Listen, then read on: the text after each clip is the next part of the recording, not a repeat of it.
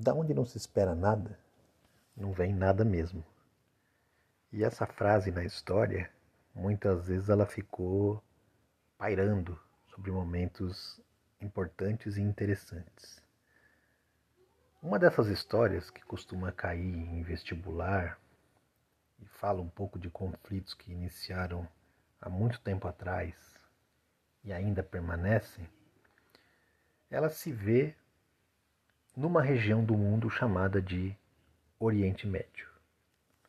Essa região tem esse nome porque ela se divide entre três continentes: Ásia, África e Europa. E nessa região que engloba quase 70 países de origem semita, ou seja, filhos de Sem, que é filho de Noé, temos os árabes e os judeus. Esses povos habitam essa região há muito tempo, mas no caso dos judeus há uma particularidade. Os judeus foram perseguidos é, pelo Império Romano e foram obrigados a deixar o território na chamada diáspora. Peregrinando pelo mundo, os judeus foram muito perseguidos na Idade Média pela questão do acúmulo de dinheiro, a usura. E também sabemos da perseguição de Adolf Hitler, né?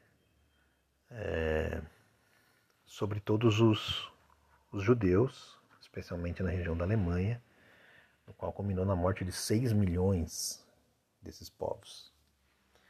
Terminada a Segunda Guerra Mundial, se discutia é, um Estado para que esses judeus se ficassem protegidos.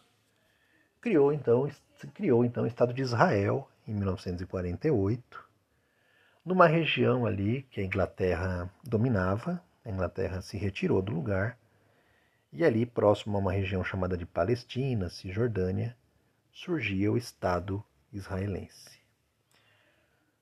A presença de Israel no mundo árabe incomodava os povos de lá porque existe uma rivalidade histórica entre eles, desde Abraão. E essa rivalidade é, ela muitas vezes partiu para o conflito armado. Muitos povos árabes é, incomodados acabaram entrando até em conflito contra Israel. Mas Israel sempre teve uma supremacia militar sobre todos eles. Inclusive venceu uma guerra muito difícil, chamada Guerra dos Seis Dias, em pouquíssimos dias e pouquíssimos combates.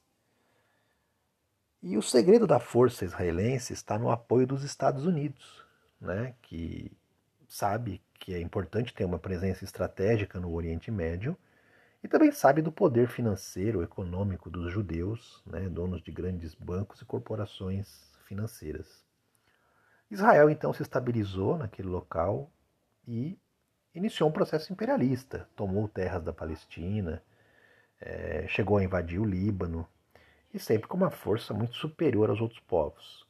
E aí entra uma briga religiosa, né? porque Jerusalém é uma cidade importante e ela é capital da religião cristã, capital da religião muçulmana e capital da religião é, das religiões mundiais, né, das três grandes religiões mundiais.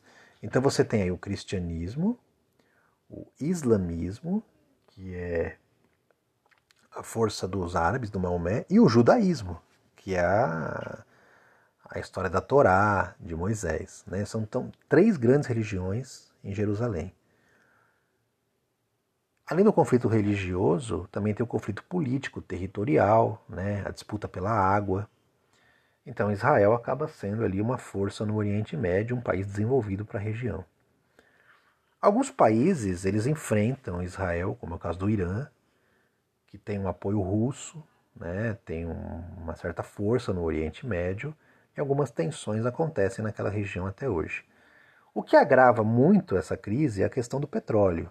Né? O petróleo ele é interessante para vários países do mundo, especialmente as grandes potências, é o negócio mais lucrativo do mundo, embora a gente tenha hoje as fontes renováveis e a questão dos carros elétricos, da própria Tesla, né, que tem aí um dos homens mais ricos do mundo no comando, é, o petróleo é, sem dúvida nenhuma, um grande produto. E essa força do petróleo motiva a interferência das grandes potências na região. Por exemplo, os Estados Unidos, muitas vezes, e a própria Rússia, é, se valem de instabilidades políticas na região para criar grupos armados e tentar influenciar politicamente em regiões que lhes são interessantes. Isso muitas vezes se volta contra eles mesmos, né? É, quando a Rússia iniciou a invasão do Afeganistão, os Estados Unidos treinaram um grupo para resistir à Rússia. E nesse grupo estava Osama Bin Laden, que depois acabou atacando os Estados Unidos, porque ele é adepto à Palestina, ele é um muçulmano radical, né? E em nome da, do, da defesa da religião dele, entre aspas, né? Porque nem todo muçulmano pensa assim, ele acabou aí criando aquele atentado. Então, a região do Oriente Médio é uma região disputada, né? uma região complicada por conta de tudo isso. Alguns países, como a Arábia Saudita, são bem fechados, têm a maior reserva de petróleo do mundo e são mais ligados aos Estados Unidos, né? o Catar, Dubai, são países mais, digamos assim, ocidentalizados. E você tem alguns países já bem mais fechados, como o Irã e outros ali da região, em que os conflitos acontecem. E o terrorismo, né, que ocorre ali, é por uma má interpretação do, do Alcorão, que é a Bíblia dos muçulmanos, que fala de você lutar pela sua religião, morrer por ela e herdar o paraíso, mas não fala da forma como muitos deles acabam agindo. Mas onde você tem problemas, miséria, dificuldades, muitas vezes é, as pessoas acabam indo para esses caminhos. Basta ver no Brasil, né? Quantas pessoas aí acabam sendo influenciadas por questões complicadas porque não vem outra oportunidade. Não que isso seja desculpa, mas a gente sabe que onde tem maior incidência disso, isso ocorre mais. É, e essas guerras, elas acabam acontecendo. E vem acontecendo aí muito, é, até hoje. E Estados Unidos e Rússia, que sempre disputaram o poder, embora a Guerra Fria já não exista mais, mas os dois ainda são forças, né? são os países mais armados do mundo, eles têm aliados. E aonde existe riqueza de energia, petróleo e tudo isso, é, existe influência de outros países. Como acontece, por exemplo, é, com a Venezuela e com outros países do mundo.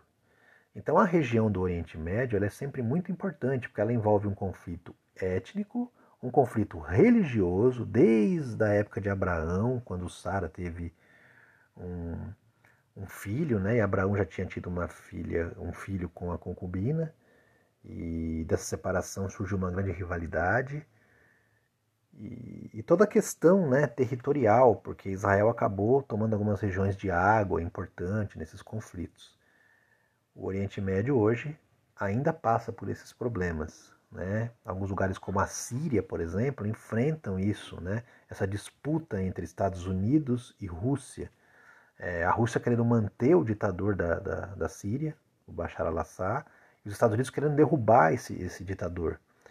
Por quê? Porque os dois têm interesse na região, cada um aí com a sua política. Por outro lado, é, às vezes eles se unem, né? O Estado Islâmico, por exemplo, que era uma organização terrorista muito perigosa, ele acabou sendo combatido tanto pelos Estados Unidos quanto pela Rússia, tanto é que ele enfraqueceu bastante. Mas a verdade é que muitas vezes eles acabam indo para lados opostos, né? Então a guerra na Síria não acaba, porque tem um grupo forte apoiando o ditador e um outro grupo forte contra ele. E Estados Unidos e Rússia estão por trás desse conflito. E o pano de fundo de tudo isso é ter ali as posições estratégicas perto do petróleo e das riquezas que esses países acabam buscando. É o chamado imperialismo, né? Interferir politicamente é, na política de outros países para ter benefícios econômicos. Tá bom? Um abração, pessoal.